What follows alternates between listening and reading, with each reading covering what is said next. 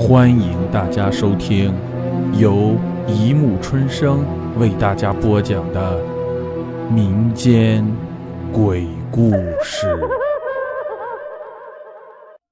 第四百一十六章：循环恶胎八。接下来，一个全新的画面出现了，那是一间很阴暗的小屋。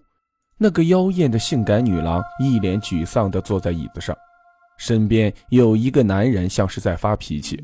他背着手，来回不停的在那个表情显得有些麻木的女人眼前走来走去，显得气急败坏，不时的还用手愤恨的指指点点，似乎像是在女人抱怨着什么。没有多久，那个男人拿出了一个鼓鼓囊囊的袋子。然后把袋子里的东西一股脑的全都倒在了那个女人的面前，那全是钱，全是一捆捆的现钞。于是那个女人一下子就从椅子上滑落了下来，一下子就跪倒在了那堆钞票的跟前。也许她从来没有见过那么多的钱。女人无声的哭了，几滴蕴含着悔恨、恐惧和耻辱的泪水轻轻地滴落在。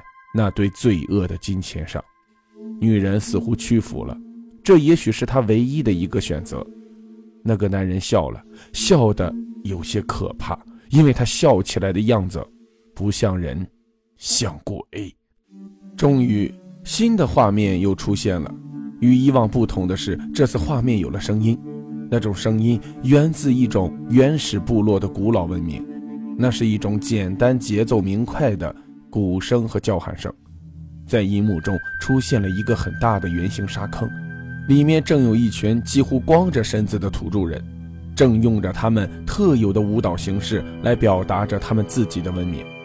他们每个人身上都抹着浓重的色彩，头上也都装饰着不同的羽毛或者兽角，手里还拿着树枝和刀子，在简单而富有节奏的乐声中踏着令人费解的舞步。甚至不时的还有好几个人在交替进行着类似中风般的颤抖抽搐，整个舞蹈充满了恐怖的悬疑诡异，让人不觉的联想到了地狱中的群魔乱舞。正在此刻，突然出现了一种很强劲的电子舞曲，就在那个圆形沙坑的上方，有一个身着黑色皮裙的性感女郎出现了。她跟随着舞曲的节奏，很快地扭动着身子，还不时地做出一些极其下流的姿势和动作。沙坑里的那群土著人完全被眼前的景象给惊呆了，一个个全都傻站在那里，瞪着眼睛欣赏着那个天使一般的尤物。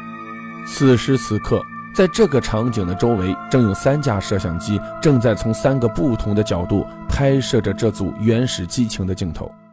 突然。在不远处的一顶遮阳伞下，一个戴着墨镜的男人很凶地喊道：“还不赶快脱衣服！”那个女人听到了男人的叫喊后，眼睛里立刻掠过了一丝很不情愿的目光。她哭了，因为她真的无法忍受这种欺骗后的耻辱，无法抑制住的悲伤终于让她停了下来。那个在遮阳伞下的男人立刻愤怒地冲过来骂道：“你他妈怎么搞的？你知道吗？”你这是在浪费我的金钱！说着，男人用手一把抓住了那个女人的头发，恶狠狠地说：“你个鸡婆！如果你再不给我好好跳的话，哼，我就用硫酸毁你的容！”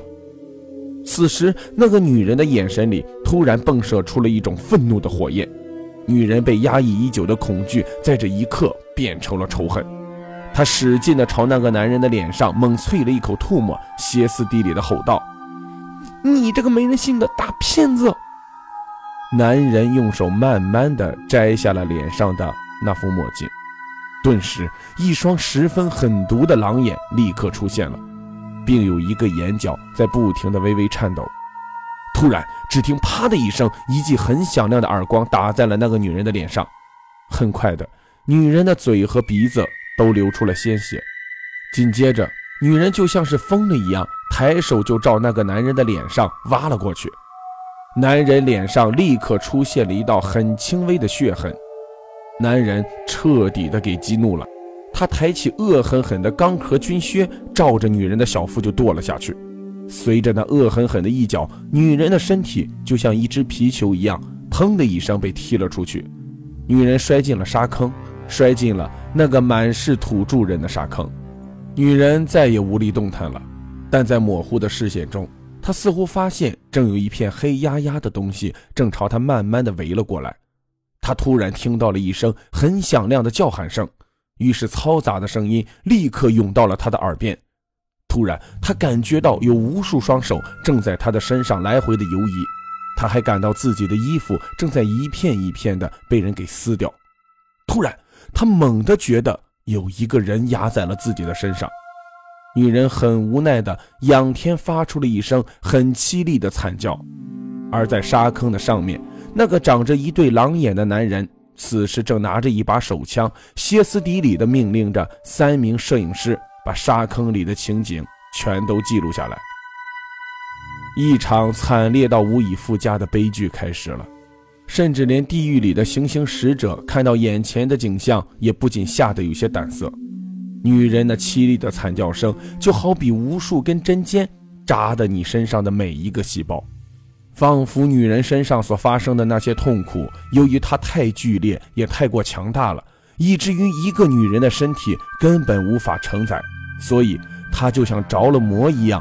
通过一切的方式向四周辐射开来，冯小泉真切地感受到了那种辐射在空气中的痛苦，因为他几乎是在和那个女人一同的惨叫，甚至眼里还流出了血。因为冯小泉看到了那群土著不仅在女人的身上发泄着他们原始的兽性，还有无数只手正在用刀子割下那个女人身上的皮。一块一块的，然后捧在他们的手里，高兴的又蹦又跳。冯小泉还看到了那个女人由于过度的痛苦，生生用自己的牙齿咬断了自己的一根手指。最后，女人那张脸也被那些土著用刀子给分割了。冯小泉很清楚地看到了那个女人没有脸皮的样子，依然还在凄厉的惨叫，那种景象。极其的恐怖。好了，故事播讲完了，欢迎大家评论、转发、关注，谢谢收听。